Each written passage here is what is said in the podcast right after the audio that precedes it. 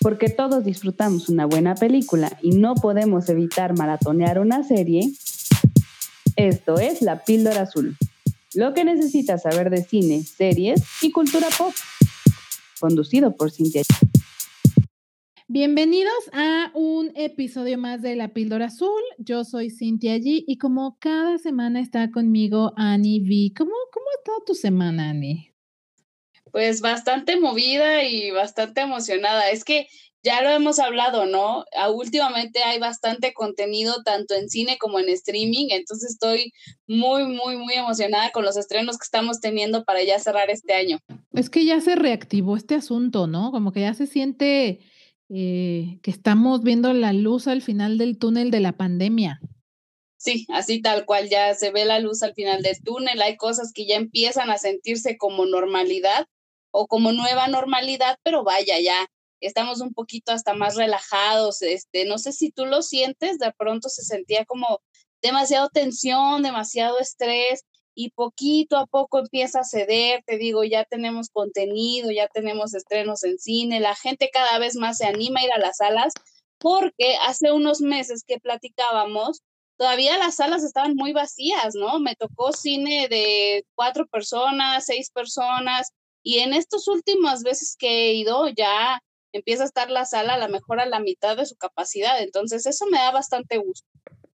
Sí, fíjate que a mí ya me han tocado casi llenas, ¿no? Porque como ya quitaron la restricción del 30% de capacidad, este, en muchos complejos ya está aquí, este, bueno, no, sé si en todos, ¿verdad? Pero en muchos complejos ya está el 100 ya se siente más llenito el asunto, ¿no? Entonces, eso, eso da gusto. Creo que todavía no estamos, no hemos regresado a, al 100, ¿no?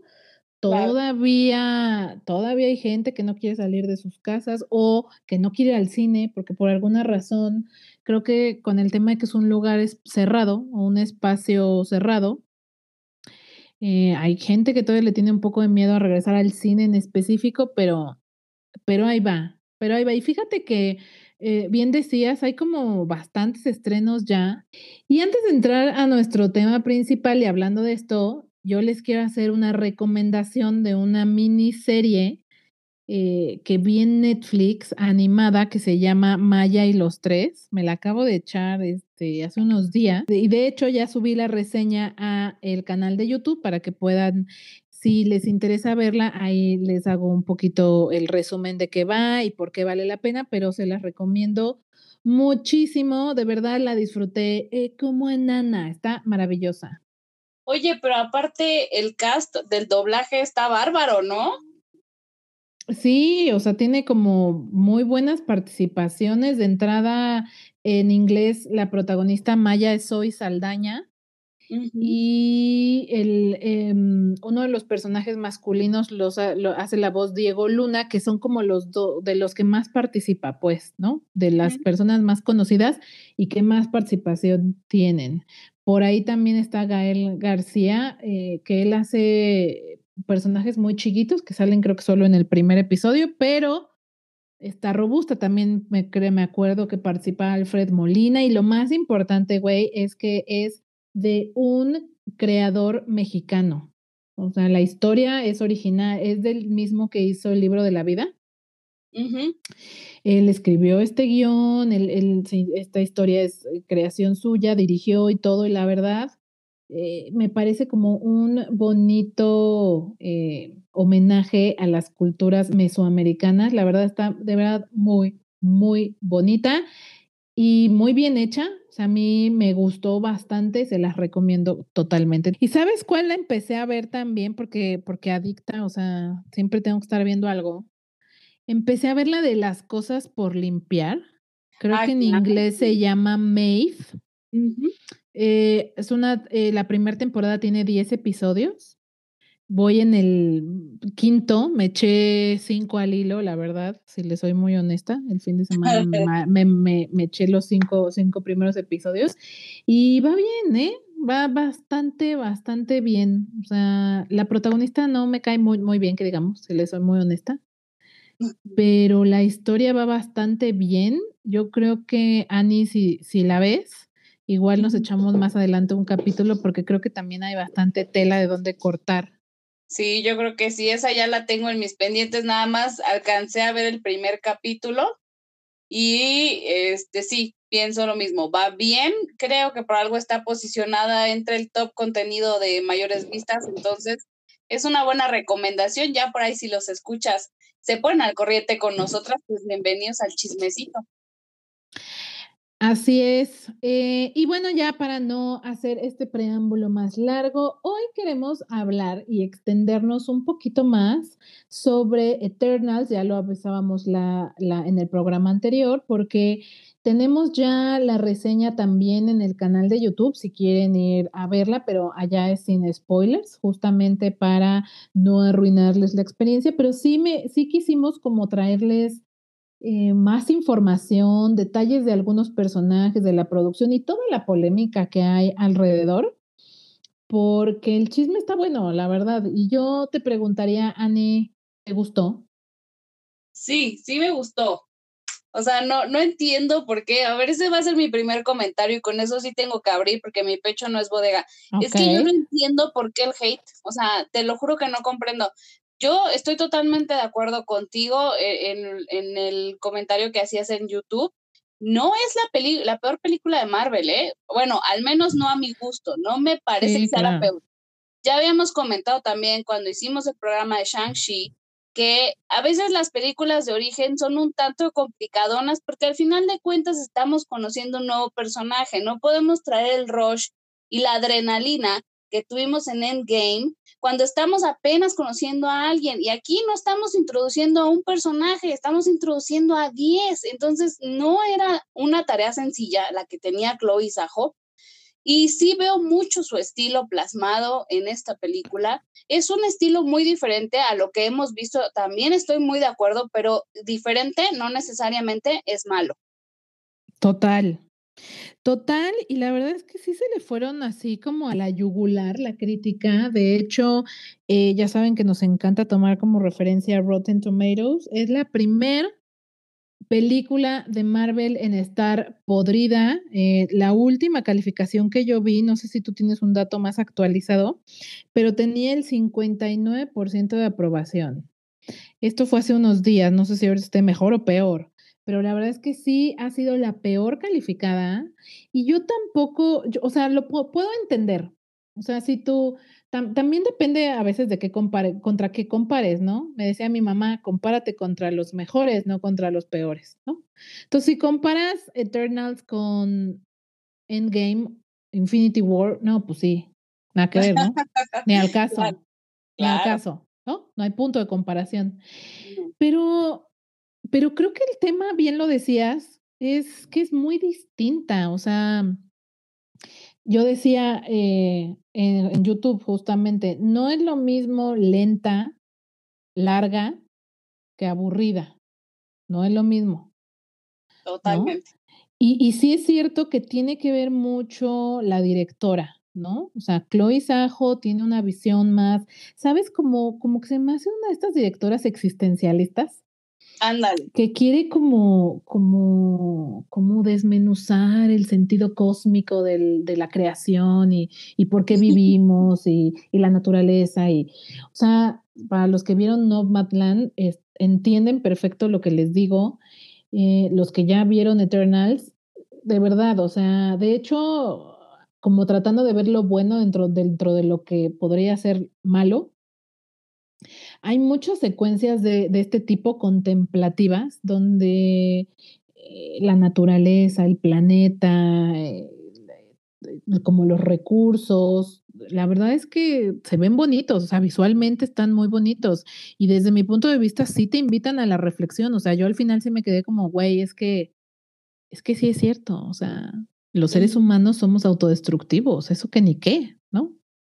Sí, sí, es como, chale, o sea, chale que mi mejor descripción, chale. Y yo, y yo entiendo a Icaris, ¿no? O sea, entiendo por qué la postura, ¿no? Y ahorita también elaboraremos un poco más sobre eso, pero vaya, ese es el punto, que es un ritmo muy distinto, es algo, es más, eh, mucho se ha hablado, ¿no? O sea, las reseñas que he leído eh, elaboran sobre que la gente se había quejado mucho de la fórmula de Marvel, ¿no? Está cómica y peleas y ya, ¿no? que de eso trataba y que querían ver algo distinto, porque siempre se repite la misma fórmula. Y el día que les presentes algo distinto, ah, no, es que no, está aburrida de hueva, qué asco. O sea, total que, que les das gusto, ¿no? No, no hay forma, no hay forma de llenar a la gente. Fíjate, qué mal, qué mal este, que ahorita estoy checando justamente el tomatómetro que estabas haciendo referencia.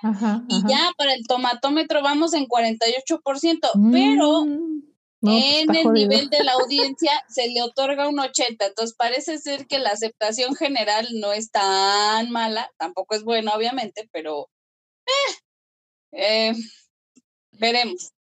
Pero mira, es, o sea, yo creo que los fans la han defendido bastante bien, o sea, igual, creo que la gran mayoría es, a ver, no, no, no estamos diciendo que es la mejor, hijos, tampoco es la peor, o sea, tampoco se vayan para, para el otro extremo, ¿no? Y tan es así que Eternal se convirtió en el segundo mejor estreno del 2021 de todas las películas que se han estrenado este año y además debutó como la, la mejor de lo que va en este año de, Marvel, ¿no? Ya, comparada con Shang-Chi, comparada con, em, ¿cuál más? La de mm, Black Widow.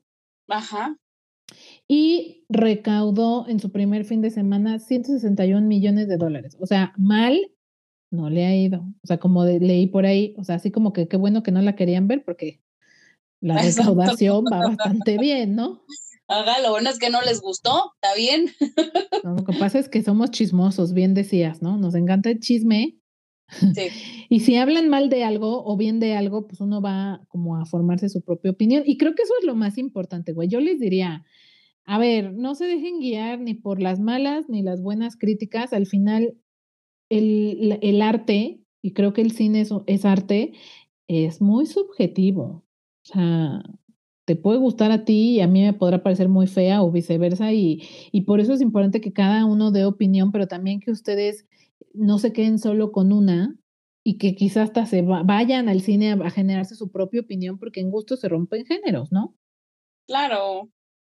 Sí, yo estoy totalmente de acuerdo. Creo que eh, de, de, de, críticas y de todo esto, pues toma lo que tú consideres este eh, que te sirva, pero no te claves con la opinión de otra persona. Al final de cuentas, pues tú sabrás si te gusta o no. Hay productos bastante extraños que no sé por qué funcionan. O sea, mira, se me viene a la cabeza, yo no sé quién chincuetes pensó en Sharknado, por ejemplo. ¿A quién se le ocurrió que era buena idea un, un este, tornado tiburones y déjate ahí? O sea, no para la cosa porque hubo cinco. Entonces tú dices, yo creo que es una pésima idea, pero hubo cinco.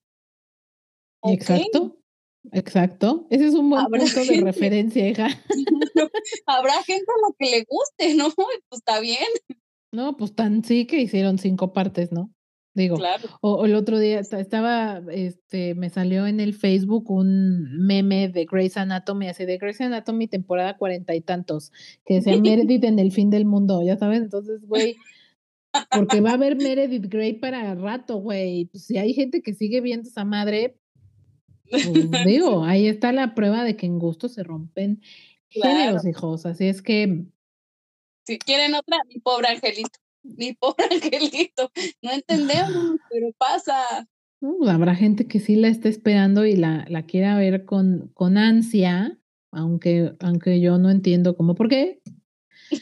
Pero son ejemplos para transmitirles que a la crítica no le gustó, a los fans, pues no es que dijeran, ay, qué maravilla, pero vaya, creo que en general está bien que Disney experimente, que, Marvel permita a los cineastas eh, plasmar su propia visión de las cosas, ¿no? Eh, también leía yo que mm, en otras ocasiones dos o tres eh, directores han dejado los proyectos porque Marvel no les permitía eh, plasmar su visión como ellos querían, por lo que decidieron abandonar algunos proyectos.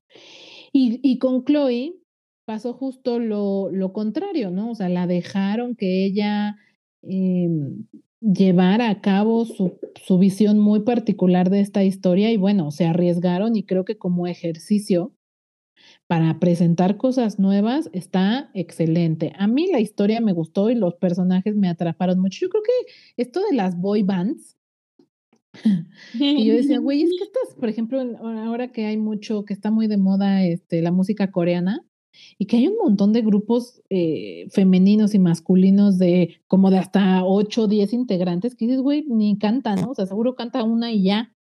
Ajá. Pero canta una línea.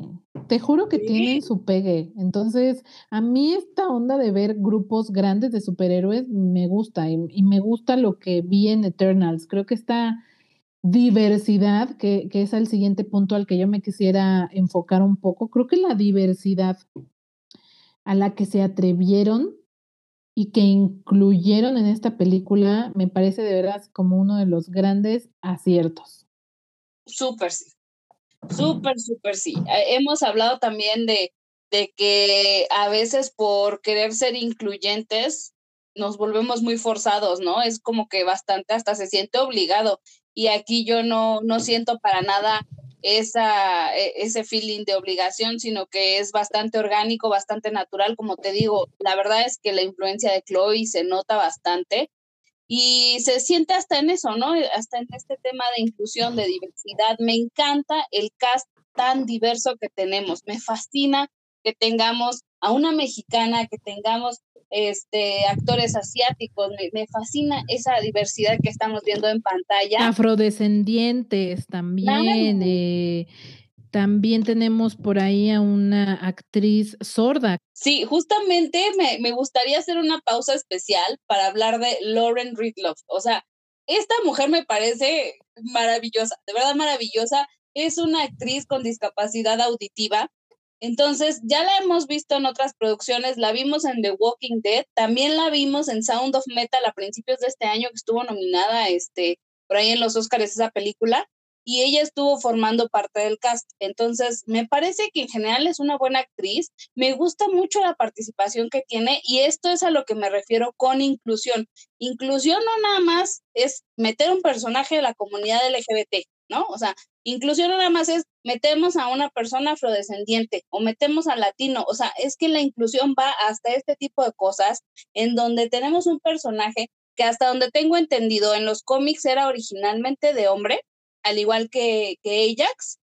Y acá lo interpreta una mujer y aparte una mujer sordomuda. Está increíble, me fascinó ese detalle, me gustó mucho su participación y sí quería resaltarlo.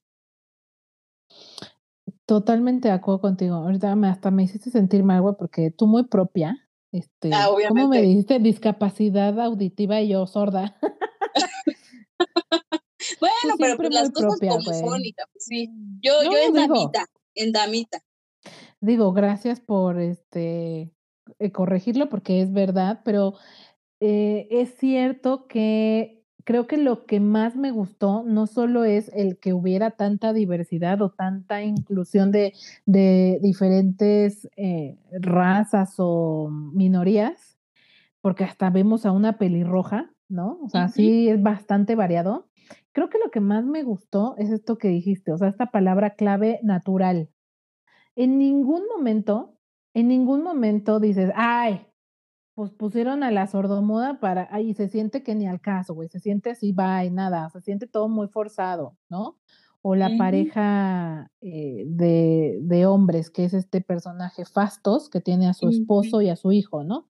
O sea, ay, no, se siente súper de que ni encaja y ni al caso, güey. No, o sea, lo sientes tan natural y se ve tan eh, normal, tan, tan, tan como tiene que ser y que no te lo cuestionas. Pues a mí me encantó que muchos de los personajes cuando interactuaban con la sordomuda, ¿cómo, cómo se llama, perdón? Lauren Ridloff. Muchos personajes que interactuaban con ella eh, hablaban en señas y era lo más normal, ¿sabes? Era lo más natural y en ningún momento te detienes como a cuestionártelo, pues. Y creo que ese es de veras el mejor, el mejor acierto. Sí, exacto. Eh, fíjate que también ahora que mencionas a Fastos, me encantó muchísimo que, que tumban un poquito esa idea de que las familias homoparentales este, pudieran ser un mal ejemplo como por, Incluso me parece que muchas familias homoparentales son muchísimo mejores familias que las familias tradicionales, la neta. O sea, hay veces que es papá, mamá toxiquísimos y aquí vemos una familia súper, súper bonita. Lo vemos incluso como que casi, casi hasta el más responsable de todos, ¿no? En cierto sentido, porque Tina tiene algunos temas, hay algunos issues y todo. Este, el otro chico, el... Eh, Drew, ¿no? ajá, no sé que se queda ahí como que entre emberrinchado y no, la neta me parece un berrinche, o sea, eh, de una u otra forma él iba por una misión y como que no le encanta su, papel, y, ah, yo no quiero así, ¿no? Entonces, y, veo mucho a Fastos bastante más responsable que todos los demás y me gusta, me gusta que, que pongan esa, esa imagen de una familia tan bonita, tan, tan, este, pues eso, orgánico, o sea, no se siente para nada forzado.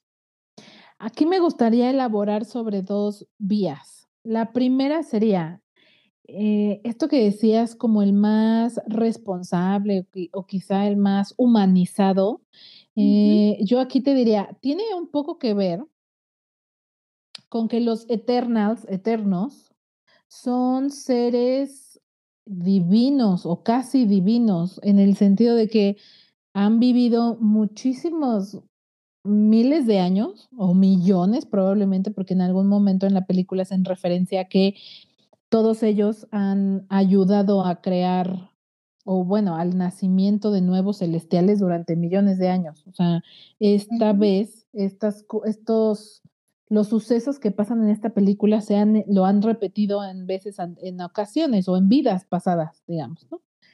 Eh, entonces son seres que llevan muchísimo tiempo de vida que, que, son eternos, ¿no?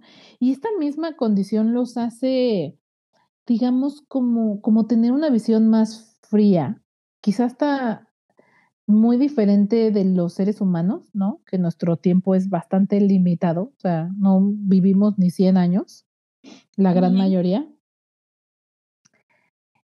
Y que para nosotros, pues todo es emocional, Mm, la gran mayoría de las cosas tiene que ver con las emociones, ¿no? Y que, tiene que ver con este sentido de que somos seres limitados, ¿no? O sea, que tenemos un principio y un fin, va, y, que, y que el fin no está, no está nada lejos, pues. Y que ellos están, ¿sabes? O sea, es como que están en otro plano astral. Tienen la inteligencia, la inteligencia emocional que ninguno de nosotros tiene. Sí. Eh, y eso los hace de repente fríos, o distantes, ¿no? O sea, por eso ah, hacía alusión al principio a Icaris, ¿no? Que termina siendo... Y spoilers, recuerden que ya habíamos dicho que spoilers, pero nada más se los recuerdo para que no luego me digan que, ah, te hiciste spoilers. me lo quemaste. me lo arruinaste. Bueno, ya avisé, 3, 2, 1.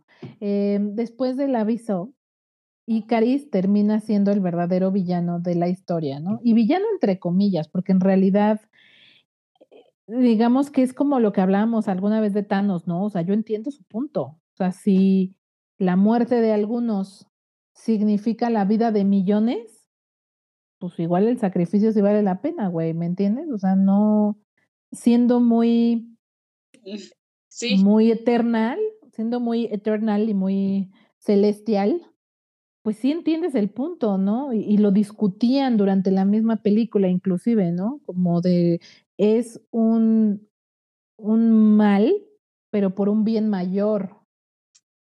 Claro. Y, y al final de cuentas, o sea, podremos pensar que es el villano, es el malo, no le importa que se muera la gente, pero si también somos bastante fríos, él, él vino a la Tierra con un propósito y él estaba firme en su propósito, tiene un ideal, tiene un, tiene a alguien a quien seguir y en quien confía en, esos ideales, entonces, pues, que realmente lo puedes culpar por tener una creencia, por tener eh, firmeza en ese propósito al que le fue asignado, pues no, no veo por qué culparlo de todo, y yo te diría, ¿cuántas atrocidades se han, se han cometido en nombre de la religión? ¿No? De una creencia. ¿Cuántas? Miles. ¿No? Este, y eso íbamos hace rato que hablamos de la naturaleza autodestructiva del ser humano, que ese es un momento en la película que a mí me gustó muchísimo, cuando Fastos eh, se siente profundamente herido por la bomba atómica y darse cuenta que la tecnología tiene un uso muy, muy malvado, güey, o sea, de, destrucción, de, de, de muerte, güey, y que él se diera cuenta que mientras él pensaba en tecnología para el bien, hubo humanos que la usaron para el mal y sentirse un poco responsable por ello, ¿no? Por eso les decíamos que es como muy contemplativa o reflexiva, porque sí, sí tiene muchos momentos como estos, ¿no? Y también, ahorita que hablábamos de Icaris, hay un momento en el que él, él creo que está hablando con a Jack, el personaje de Salma Hayek, a Jack en inglés. Y le dice, güey, pues, o sea, ¿cuál es el problema? Nacemos, morimos, es un ciclo, así es este suto, ¿no? O sea, o sea y el problema es, si así es esto. así es esto, pues sí, si ya saben cómo soy, ¿para qué me invitan? Y fíjate que también lo vimos con el mismo Drug, eh, Drug ¿cómo se llama? Drug. Drug. Ajá. Cuando están en, en Tenochtitlan, ¿no? Eh, que igual, o sea, dices que no me puedo quedar aquí, no hacer nada, pero a la mera hora también, pues te das cuenta de todo lo que provocamos nosotros mismos. Y que él también tiene un momento, porque creo que todos eh, tuvieron como su momento para brillar. Y el momento de él es cuando está mm, en, en, la, en Amazona, donde él vivía, que acaba de morir Gilgamesh. Claro. Y que le preguntan, bueno, si tú querías controlar a todos para que no se autodestruyeran, ¿por qué no lo hiciste? Y le dice, y le responde como, güey, porque sin lo malo ya no serían seres humanos, o sea, perderían su libre, libre albedrío y dejarían de ser humanos. ¿no? Sí. Y, entonces... Ah, perdón. No, que acabas justo de mencionar algo importantísimo, que todos tienen esa oportunidad en la que tienen su momento de brillar y entonces ninguno destaca más que otro que digas, ay, la película se centra en este y solo trata de este y los otros son relleno. O sea, la, la verdad es que tampoco, y es difícil lograrlo contemplando que tenemos 10 personajes. No era tarea fácil y todos tienen su momento, todos. Así es, de alguna u otra forma todos tienen un momento para brillar, algunos con reflexiones muy profundas, o sea que si te clavas un poco en ese tema, neta te puede dar para horas de discusión, ¿no? O reflexión, y algunos más eh, momentos como... Eh, quizá ya no tan reflexivos o emotivos, pero a mí, por ejemplo, me encantó cuando Macari ah, enfrenta a Icaris y que le da batalla, hija. O sea, neta, su poder está, está, chido.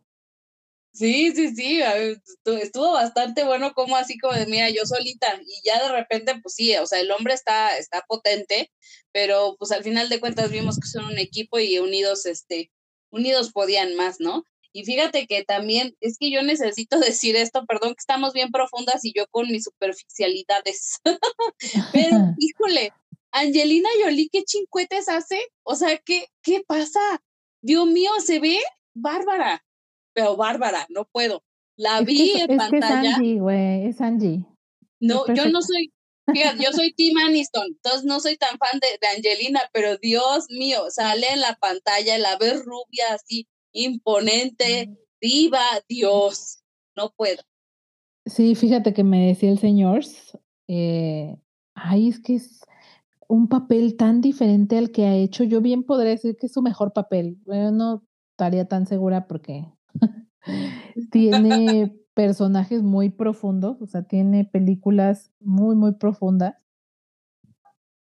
que creo que mejoran su actuación, pero vaya, creo que a nivel actuación, ella me convenció mucho, me gustó muchísimo su personaje. Y sí, o sea, se ve impecable, hija. O sea, eso que ni qué. Sí, no manches, se ve cañón. También Gemma Chan se ve preciosa. Salma Hayek, la amo, la adoro. O sea, me fascina no nada más por ser mexicana, pero es que, hijo, la señora tiene más de 50 años y vela. Que, que, o sea, te digo, yo no sé qué comen esas personas. Definitivamente algo que yo no puedo costear, amiga, porque están bárbaras. Sí, sí, sí, pues sí, es dinero, hija, ya sabes. Un chef personal, un entrenador personal este, niñeras, ¿no? Para las que la, la, la, Ay, este, claro. la Angelina Jolie que tiene medio, medio equipo de fútbol. Exacto. O sea, pero debe tener como 10 niñeras, una cosa así. Pues es que sí lo puedes pagar. Pues sí, claro.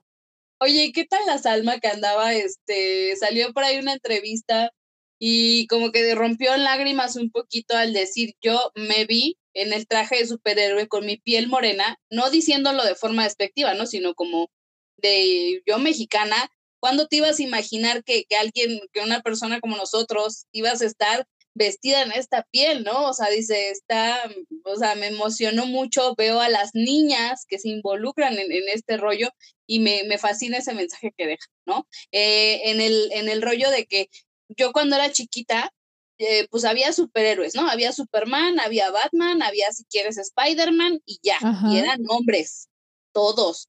Y ahora las nenas de esta generación tienen muchísimas más referencias y eso me fascina, me fascina muchísimo. Sí, yo creo que decía por ahí en su en esta entrevista que dices, ¿no? O sea, que tuve el valor para soñar grande, ¿no? Y que yo represento a todas esas niñas que hoy son niñas y la ven, ¿no? Y se vuelve aspiracional y, y que van a luchar por llegar tan lejos como ella, ¿no? Porque además, pues es de las eh, gran, de los grandes nombres mexicanos que han brillado en Estados Unidos, ¿no? Eh, y en el mundo, porque además creo que ella es mundialmente conocida, ¿no? Sí. No, bueno, también con quien se casó, ¿no? el marido sí, Bueno, el marido, yo te digo, si es un tema de dinero, pues sí, cómo no. Si no, es, hay mujeres feas, hay mujeres pobres. Dicen por ahí. Hay mujeres pobres. Habemos en plural, habemos mujeres pobres. Sí, pues ahí andamos, amiga. Uno que, pero bueno, regresando a, a, los puntos a elaborar, el siguiente, y que también justo tenemos por ahí una declaración de Angelina Jolie, es sobre el tema de eh, la prohibición que tuvo la película por esta eh, por este contenido LGBT, LGBT que tuvo la pareja de Fastos y que fue censurada en un montón de países, ¿no? Como Medio Oriente, China, que, que por supuesto son culturas muy cerradas, que este tipo de escenas pues no les, no les hace nada de risa, ¿verdad? Les, les genera como bastante crisis de ansiedad o de identidad. sí, o no sé qué les pase, este, y fue fuertemente criticada y censurada. O sea, mucha gente, y desde mi punto de vista, y perdón que lo diga, pero me parece gente homofóbica, güey. Este, porque no, no le encuentro otra, otra calificación a, decir, ay, no, qué horror, no, es que ¿por qué? ¿Por qué se tenían que besar? Ay, no, guácala, güey. ¿Cuál es tu problema? O sea, ¿tienes un problema? El problema es tuyo, ¿eh? No de los demás. Y no que, y no, y el problema literalmente eres tú y no que esté mal súper, súper, súper de acuerdo. Yo creo que no lo pudiste decir mejor. Yo creo que si a alguien le genera conflicto ver una pareja homoparental, el conflicto es tuyo. Y lo tienes que arreglar tú y tienes que lidiar tú con eso. No es que eso esté mal, porque ya se los decía yo al inicio. hay familias de, de papás del mismo sexo que resultan ser mil veces mejores padres que las familias tradicionales, se los prometo. Hay, hay gente que ha sobresalido más y que ha tenido mejor estímulo, que tiene una mejor calidad de vida que muchas familias tradicionales. Entonces, no, o sea, no hay forma. Me encanta que Angelina lo esté defendiendo. Qué pena que a Chloe eh, la hayan censurado en su país por este, por este tema, ¿no? Porque está censurada ella, así como de, ay, fuchila, ya no te queremos, casco. Por las críticas que hizo al, al régimen en China, ¿no? A, la política en China. Este, pero sí, o sea, es bastante, bastante triste que, que la gente sea tan cerrada, güey. O sea, de veras. Y hay eh, cosas que ni siquiera dices, oye, esto no está tan grave, o sea, neta, eso no está para que te estés quejando. Incluso hubo por ahí críticas que leí del personaje de Sprite porque la, eh, se ve andrógina. Y entonces como de, y, bueno, yo pienso eso, ¿no? Como, y, y que, que este, porque si no sabes si es niño o si es niña, y no, no tengo más comentarios, o sea, ¿Y cuál es el problema? Es que ni por donde le veas. Me, yo, le, yo también escuché por ahí un, par de comentarios de, güey, pues es que era, era innecesario, ¿no? O sea, ni acaso. Güey, yo a esas personas, a, a, quienes piensan así, les diría, o sea, no es necesario, de verdad. O sea, que en esta vida solo habemos este, parejas de, de mujer y hombre y hijitos y así, así, nada más así existe. O sea, no hay más. Todos somos blancos con ojos azules. O sea, no hay más en el mundo. Claro. el hecho de que las películas se hagan en Estados Unidos y así sean muchos allá, no significa que todos en el mundo somos blancos de ojo claro y que solo existen las parejas de niño, niña, güey. O sea, el mundo es como es. Y estés de acuerdo o no estés de acuerdo, te guste o no te guste, seas homofóbico o no seas homofóbico, eh, así son las cosas, así es. Y, no y no representarlo en el cine, o sea, dejar completamente de lado a todas esas minorías fuera, está mal, güey. O sea, eso, eso no es bueno, eso es malo, güey. Que se tiene que hacer, desde mi punto de vista, sí, se tiene que hacer. Tiene que haber diversidad.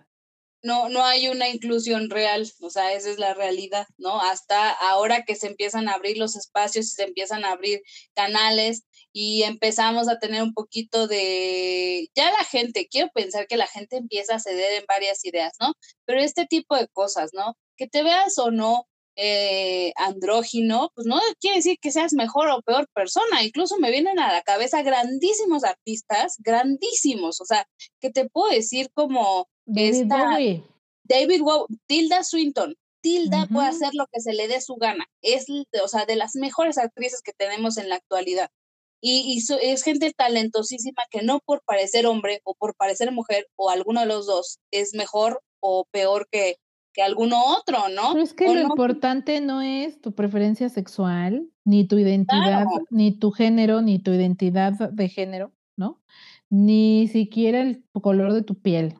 O sea, nada de eso importa, güey. O sea, nada más quiero que lo sepan. Nada de eso es relevante y, en, y, y de verdad, insisto, la diversidad de nuestra raza como seres humanos es tan amplia que es un error terrible cerrarlo a todos tenemos que ser blanco de ojo azul, este, mujer, mujer con hombre y no hay más. O sea, no, eso no, eso no está bien. O sea, eso no representa quiénes somos como especie, ¿sabes? Claro, Totalmente. Y eh, luego... Yo, fíjate que lo pensaba un poco hasta como con el tema de las modelos, ¿no? O sea, en todas las marcas, las pasarelas, las revistas, los espectaculares, siempre vas a ver mujeres perfectas. Y esas también son mujeres, o sea, son mujeres, pero no representan al 100% del, de las mujeres, o sea, porque hay mujeres de todo tipo, chaparritas, morenitas, delgadas, gorditas. O sea, hay de todo.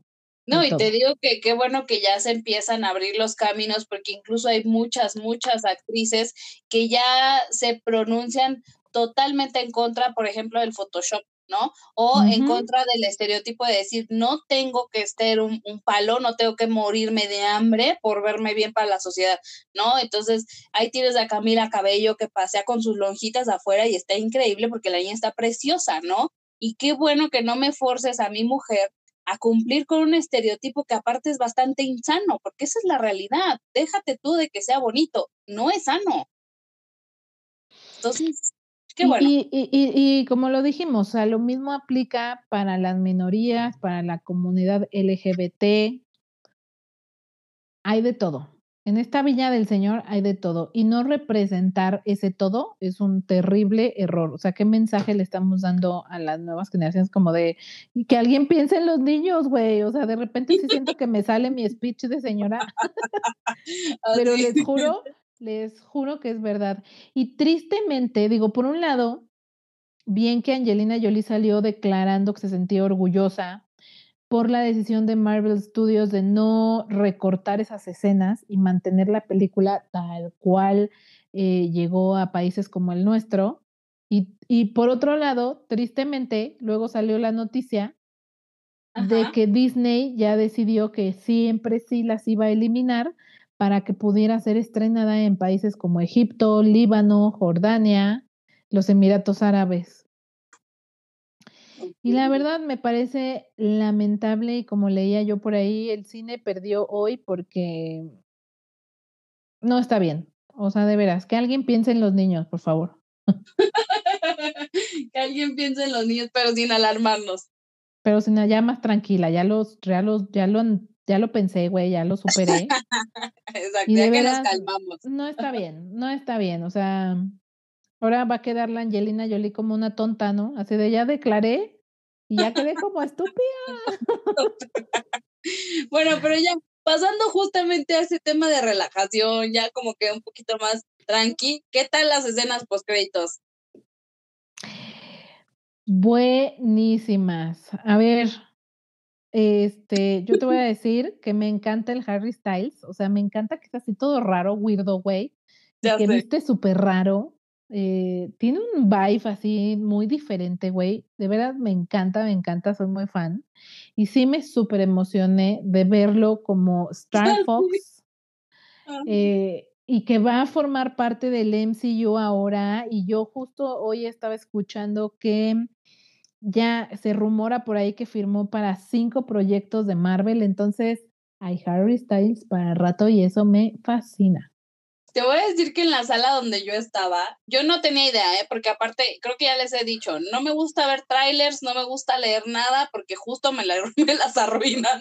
Entonces, no me entero de nada, si, salvo por los pósters, me doy una idea de quién va a estar. Si no, yo llego a la sala en blanco y prefiero sorprenderme con lo que hay. Entonces, en la sala en la que estaba, supongo que mucha gente estaba en la misma situación que yo, porque sale el Harry Styles y te lo juro, se escuchó ¡Ah! Así, pero al unísono, al unísono, las viejas así con todo, pues las locas. La neta, sí fui una de ellas. O sea, sí les confieso que grité. pero me gusta porque es cierto, ya lo tenemos, de ahora que me entero, lo tenemos para rato, entonces noticia bastante agradable. Otra noticia que me fui para atrás con la segunda postcréditos. Es que les decimos o no les decimos de quién es la voz.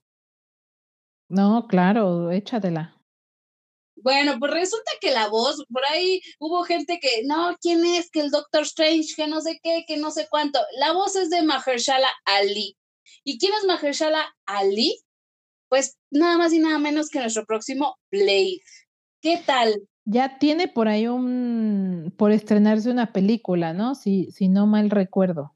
Ya estamos, estamos pendientes. Está, está por ahí programada para un reboot, tengo entendido, del personaje de Blade y por supuesto su adición al MCU. Entonces, este universo, como ya lo hemos hablado mucho en este programa, cada vez crece más y cada vez crece más, porque en esa postcréditos no solo vemos la inclusión oficial de Blade en el MCU, sino también la de Dark Knight, que es el personaje que interpreta mm. Kid Harrington al final de la segunda, bueno, durante la escena eh, post créditos y que por eso rumoraban mucho que eran importantes para el futuro, no porque fueran completamente trascendentales para la trama de lo que viene. O sea, no es como que revelaran al gran villano que sigue. Y cuando digo gran villano me refiero a eh, la saga Infinito, que Thanos es el, el último o el supremo villano a vencer de toda la fase 1, 2 y 3 de Marvel. No de ese nivel de trascendental, pero sí sobre el futuro de estos nuevos personajes, ya lo dijimos. Los viejos ya se murieron, ya no están. Hay que volver a presentar a un nuevo equipo y creo que estos nuevos personajes, varios de ellos van a conformar a los nuevos Vengadores. O sea, para quienes no están muy familiarizados con los cómics, Star Fox, este personaje de mm, Harry Styles, que eh, es hermano de Thanos, que también es un eterno, ha sido miembro de los Vengadores en los cómics. Exacto. Entonces, es muy probable que lo podamos ver haciendo equipo con los Vengadores que quedan, güey, porque además ya a este punto no sé quiénes van a, o sea, de los que quedaron ya no sé quiénes van a estar, o si va a ser una, o si va a ser un equipo completamente nuevo, no lo sé, pero por lo menos yo te puedo apostar que habrá, o sea, me encantará verlo al lado de Shang-Chi, ¿no? Eh, fíjate, sí, me encantaría esa combinación. Ya por ahí tenemos este los New Avengers por venir. Probablemente este hay Harry Styles, nos va a encantar. Marvel, por favor, escúchenos. Por favor. Y este personaje. pedir es esto. y este personaje de Kit Harrington, eh, Dane Whitman, que hace que su alter ego es el Dark Knight, también es un, es un personaje de los secundarios de Marvel que para quienes no saben, la espada es una espada mágica que fue creada por Merlín con material de un asteroide que cayó en la Tierra, pero está maldita. Entonces, al, portador de esta espada le da super fuerza y, y, como que lo vuelve invencible. Inclusive la espada puede atravesar cualquier tipo de material. Incluso dicen que puede contra el adamantium y contra el Em, ¿cómo se llama el de Wakanda? El vibranium. Perdón, sí, el vibranium. O sea, dicen que neta es así, pinche espada invencible, pero tiene una maldición, ya que quien la usa, eh, mientras más asesinatos cometa o, más gente mate, más eh, loco te va volviendo. O sea, vas perdiendo un poco como tu sanidad mental. Entonces, eh, el personaje suena interesante, o sea, sí, sí creo que es relevante que le hayan dedicado una escena post créditos porque podría significar que él tendrá, no sé si una película propia o lo veremos por ahí en cameos. Aún es muy pronto especular respecto a los proyectos que todavía vienen de Marvel y cómo van a empezar a integrar a este nuevo equipo.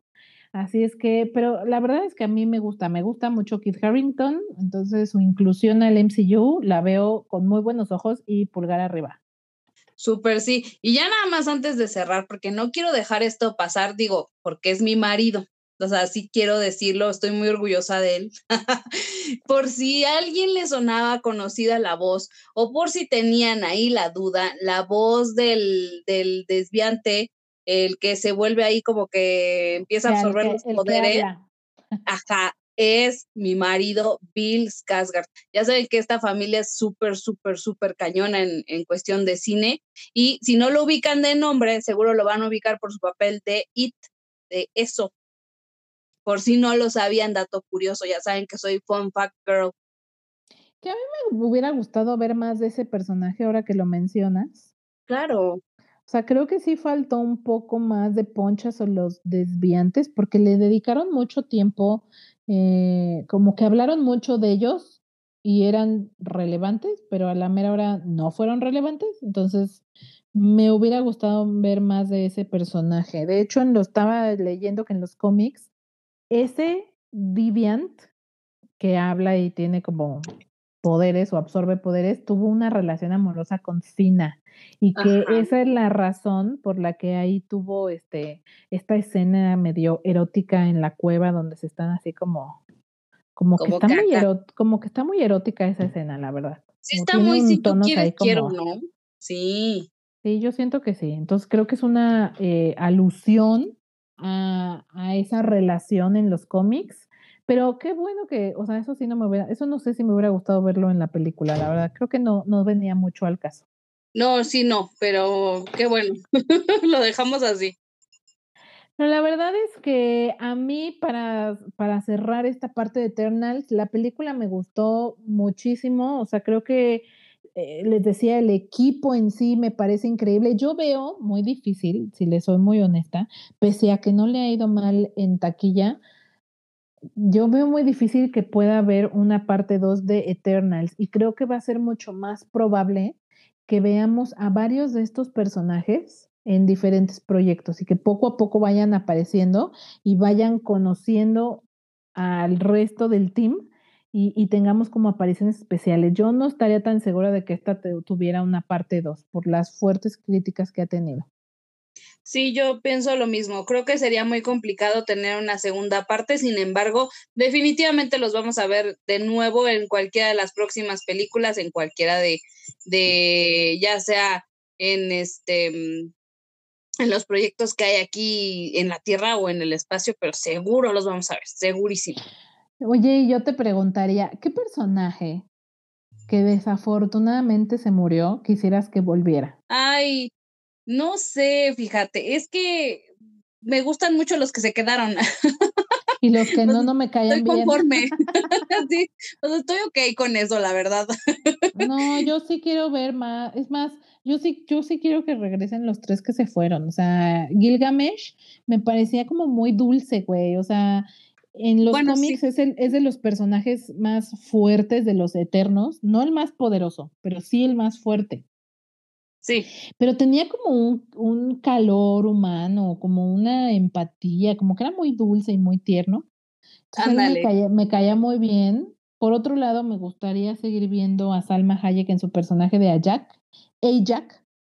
Sí. Y, y Caris, pues es que Caris, o sea, es que el Madden está muy guapo, hija. Exacto, o sea, es que no nos gustaría el personaje, nos gustaría él. El personaje no estoy muy segura de que me convenza, pero el actor sí, súper sí. ¿Tú crees que, tú crees que haya muerto en el sol? Eh, pues mira, es Marvel, o sea, se la sacan. Entonces yo creo que si quieren revivirlo van a encontrar la forma. Pero, este, eh, ahora que estás haciendo reflexión, pues digo, yo no me puedo sacar los nopales de encima, entonces mil por ciento apoyaría que viéramos más de Salma. Eh, no sé si sea posible, pero eh, si no, con los que se quedaron estamos bien. Incluso yo podría prescindir de Sprite, lo que es. es que fíjate, ella, ella no murió, sino que se volvió humana y por ahí especulaban, ¿será que en algún hacia el futuro se le puedan devolver sus poderes? O sea, si la unimente volviera a salir en algún próximo proyecto, ¿se le podrían regresar sus poderes a Sprite? Yo pienso que sí, pero hablando de que va a aparecer o no, pues ya se hizo humana, ella ya no tiene nada que ver con lo que venga. Yo creo que fue debut y despedida del personaje, hija. Y no está mal, no está mal que la hayan hecho humana porque al final de cuentas es una niña. Y si queremos conservar a la actriz, pues ella va a crecer. Entonces, eh, siendo humana, podemos justificar que con el paso del tiempo ella está envejeciendo y si en algún momento le regresan los poderes, pues ya será la mejor en, un, en una forma humana más madura. No pues estaría mal. porque es medio traidora, o sea, sí la sentí como traidora a nivel medio Judas, no, nivel Judas, ayúdale. O sea, medio le ayudas un chorro, amiga. No, digo, medio Judas, o sea, Judas. cañón, cañón. Pero bueno, a mí quizás de los personajes que justamente menos me gustó por eso, aunque su debate sobre, eh, que, que, les decíamos, ¿no? Todos tienen un momento para brillar y su reflexión sobre, güey, yo odio a los humanos porque me hicieron desear cosas que yo ni siquiera sabía que quería. Esa parte me gustó muchísimo. O esa, em, esa lucha interna de ese personaje me gustó bastante. Pues sí, así es esto. Pues bueno, vamos a ver qué, qué viene en adelante. Por lo pronto, respecto a Marvel, pues yo ya estoy muy en mood de Spider-Man, ya tengo el Spidey Sense al mil Es que, mira, el hype ha estado con todo, o sea, todas las semanas o cada tercer día hay una nueva especulación y que a lo mejor se filtró un póster o se filtraron escenas o se sale, sale una foto con tres trajes diferentes y entonces seguro sí y seguro no sé qué y mucha especulación, hija. Y yo hasta siento por ahí le escuchaba a un youtuber decir, esto no, lo están haciendo a propósito, o sea, esto es publicidad engañosa. Totalmente. La idea es hablar de este asunto y que todos, todos estemos hablando de Spider-Man. Y por ahí decían que no han liberado un segundo tráiler porque Sony y Disney no están de acuerdo en cómo manejar y si en el tráiler por fin van a revelar a Andrew Garfield y Tommy Maguire o no. Todavía como que no se habían puesto de acuerdo. Yo la verdad es que ya no sé qué creer, güey. O sea, Mira, yo, siento que no quiero tener eh, como las expectativas muy altas de que sí van a estar, porque muchos han dicho que sí, pero luego que no. Ellos mismos han salido a decir que no. Y así como es Marvel, güey, no nos vaya a aplicar la de Quicksilver, hija. Sí, exacto, así tal cual. Yo, por eso te digo que no leo, por eso, porque igual Marvel nos la ha aplicado en pasadas ocasiones en que nos libera un tráiler o nos libera un póster y a la mera hora no sucede así. Entonces, mm, yo no me fiaría ahorita. Yo sí les diría, espérense, no se generen expectativas, porque les va a pasar lo mismo que con Eternals. O sea, tanto están esperando que van a llegar a la sala y van a decir, no me llené. y no es porque sea malo, es porque tú traías la vara bien alta. Oye, oye, ¿qué pasó? Ay, caray. Ah, oye, este, ah, este programa cambió de pronto. ah, caray, ¿de qué estamos hablando? Pero no hablamos de películas. ah, ya, está bien, no, ya, está bien. Qué bárbaro. Sí, y, fíjate que eh, hablando de noticias de Marvel, ya que, ya que lo sacamos y que, y que sí es cierto que el hype con el Spidey bebé y el Spider-Verse está muy cañón. Estos días se confirmó, o bueno, el insider Daniel RPK confirmó que Suri será quien tome el manto de Pantera Negra. Era algo que por ahí estábamos especulando todavía mucho respecto a quién va a ser el digno sucesor de Chadwick. Por ahí el rumor está muy fuerte. El insider asegura que Suri finalmente va a ser quien use el disfraz o más bien el traje de pantera negra, porque no es disfraz, ni que fuera Halloween,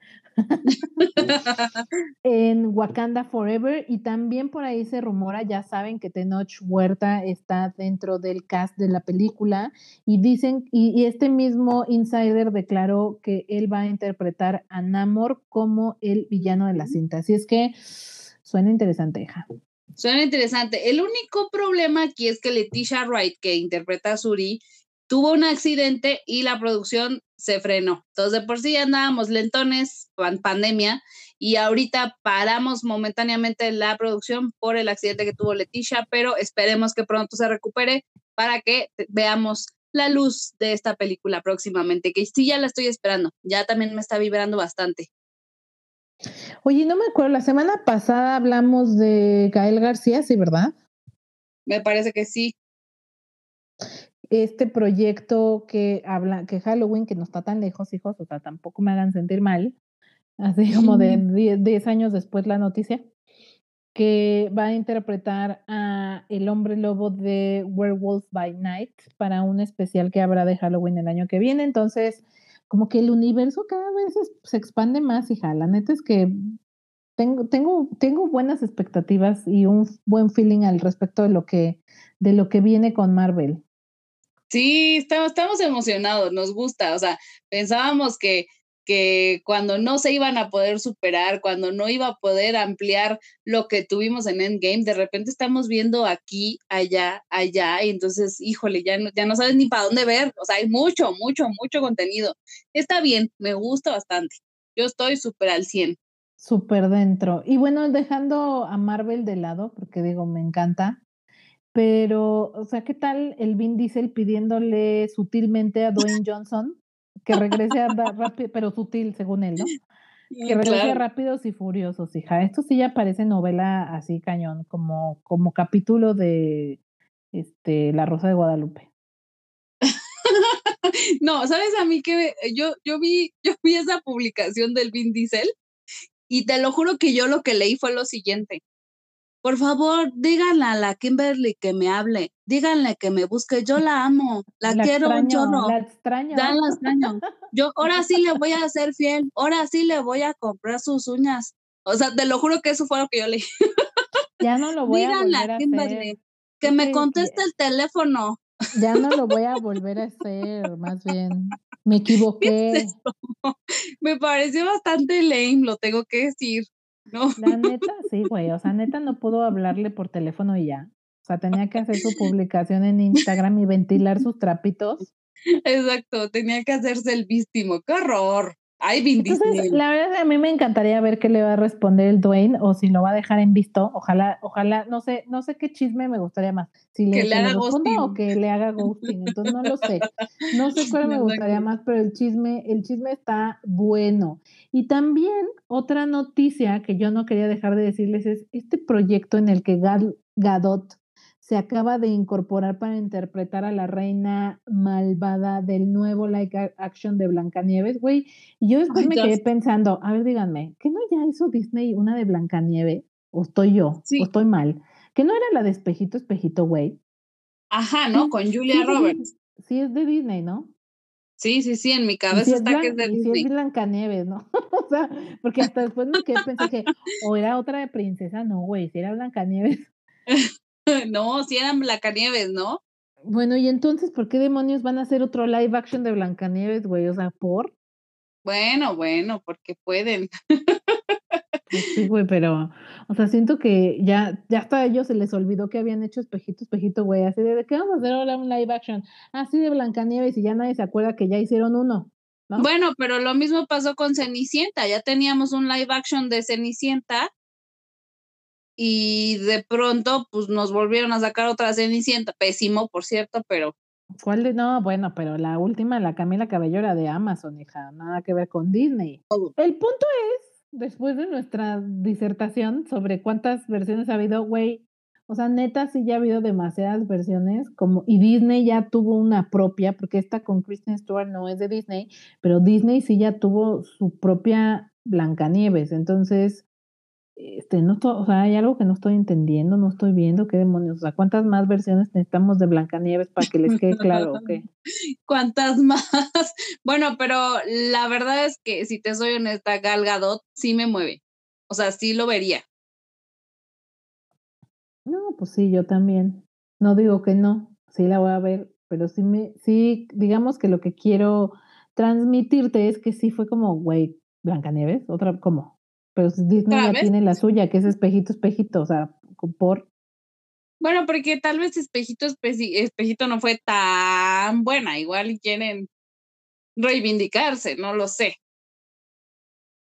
a ver si un día de estos me la vuelvo a echar y ya te diré si estaba muy, muy mala o qué demonios, o por qué decidieron hacerlo. Pero bueno, en este, no sé si tengas por ahí tu otra noticia que quieras compartir. Claro que sí, es que el chisme no se acaba nunca jamás de los jamases. Yo les voy a contar que ya próximamente vamos a tener el estreno, el estreno en HBO Max de em, esta serie And Just Like That con Sarah Jessica Parker, ¿no? Que es como la continuación de Sex and the City. Correcto, sí.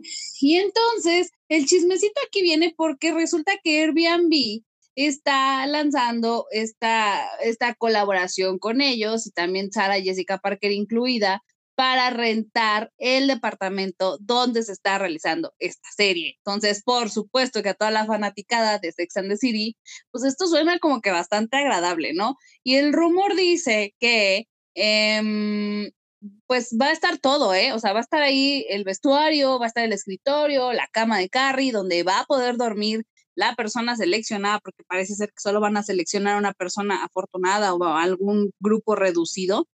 Y que la mismísima Sara Jessica Parker va a ser quien les dé la bienvenida, a lo mejor a través de una videollamada, claro está, o sea, no va a estar ahí parada, pero vaya, va a ser ella quien los reciba, ¿no? Entonces, Así, me imagino un video así grabado como, Como host. Hola, ¿cómo estás? Una cosa así, reproducir del DVD. Hola, ¿cómo estás? así Yo, yo, soy creo Sara que. Jessica Parker. mejor conocida por Mejor conocida Sí. ah, como Troy McClure, ¿no? Hola, soy Troy McClure. Tal vez me recordarás como de películas. así. Así, Así me lo imagino, imagino yo sí, también. Sí, sí. Lo veo Ahora perfecto. yo leí esa noticia y quizá la única parte decepcionante como fan de Sex and the City es que no es el departamento tal cual, el original. No. Es un otro lugar donde eh, digamos que lo habilitaron y lo adaptaron, lo hicieron lo más parecido al original, pero no es donde grabaron, nada más sépanlo. Y eso es, eso me dio como, ah, entonces no. O sea, estuve a punto de gastar mis miles de dólares en eso, pero No que Ñe. pudiera, ¿verdad? Pero, pero la neta sí fue como, "Mm, no, entonces ya no me interesa mucho que digamos. sí, sí iba a soltar tarjetazo, pero no. Y por cierto, otro chismecito relacionado con alguna de las chicas que aparecían en Sex and the City y que ya no la vamos a tener en esta nueva serie, Kim Cattrall, quien interpretaba a Samantha, me súper emocionó porque nos acabamos de enterar que se va a sumar al elenco de How I Met Your Father, esta serie spin-off de How I Met Your Mother, ¿no? que Buenísima. sucediese, sucediese por ahí de los principios de los 2000, de los, de los primeros 2000 y Ujú. ahora pues vamos a estar tratando eh, pues el, el, amor en este tiempo de las redes sociales, ¿no? En aquel entonces, cuando, cuando estaba Ted y compañía, pues todavía no estaba este rollo del Tinder, ¿ves? No, todavía no estaba el Bumble al 100, entonces ahora que tenemos unos avances tecnológicos, estamos teniendo este, pues una forma bastante diferente de las relaciones, ¿no? Y está interesante que lo, que lo ahonden en este tipo de series a mí personalmente ya me llamaba la atención desde que me enteré que iba a estar Hilary Duff y Josh Peck. Y yo dije, súper, sí, me tienen ahí.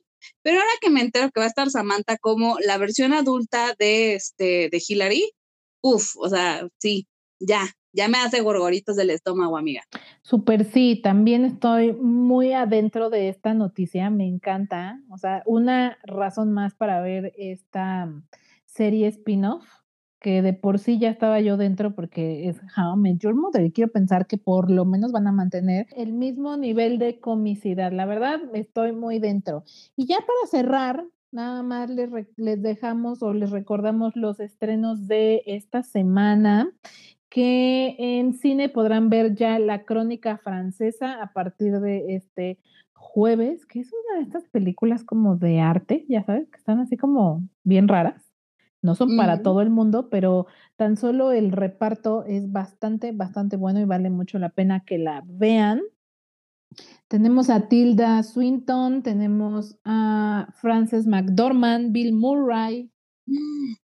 ¿Qué tal? Jeffrey Wright, Adrian Brody, Benicio del Toro, Owen Wilson y em, Timothy Chalamet, que pues está en todo, porque ya saben que ahora cuando hay como un nuevo, este, una nueva cara en Hollywood, sale en todos lados, como Zendaya, que está en todos lados.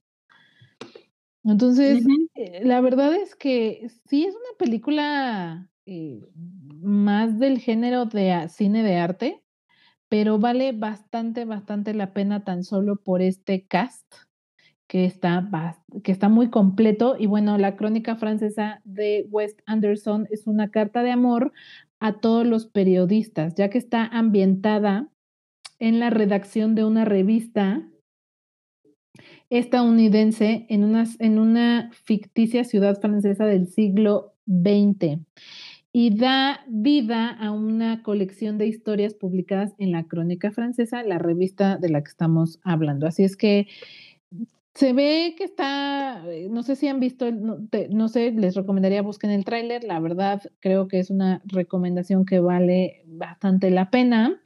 Y bueno, ya les hemos hablado que este viernes estrena Mi pobre y dulce angelito en Disney Plus, en la cual también tendremos Olaf presenta esta serie de cortos animados sobre el personaje de Disney. También tenemos por ahí el corto de Chao Alberto, el personaje de ¿De Luca? De Luca, que es un, pequeño cortito em, que gira en torno al amigo de Luca, Alberto. Y por ahí también hay un corto, un nuevo corto de los Simpson que no se deben de perder. Y finalmente para Netflix tenemos el gran estreno de fin de año que es Alerta Roja con Gal Gadot, Dwayne Johnson y Ryan Reynolds que hablábamos la semana pasada, que la verdad Fíjate que ahora que vi el tráiler, no, no, no había tenido oportunidad de verlo, se ve, se ve buena, o sea, se ve como estas películas de acción, pero con mucha comedia. Ajá. O sea, creo que como palomera para pasar el fin de semana está, está bien. Sí. creo que va a estar buena. Sí, sí, sí, yo también tengo, tengo un buen feeling con esta película, espero que resulte, resulte ser. Digo, la verdad es que Ryan le mete bastante, bastante ángel a sus papeles, entonces quiero pensar que es de esos, se empieza a colocar como esos actores que empiezan a hacer garantía, ¿no? O sea, sabes que vas a ver un producto de esta persona y va a funcionar. Entonces, me parece que está perfilando a eso y espero que lo logremos con esta película.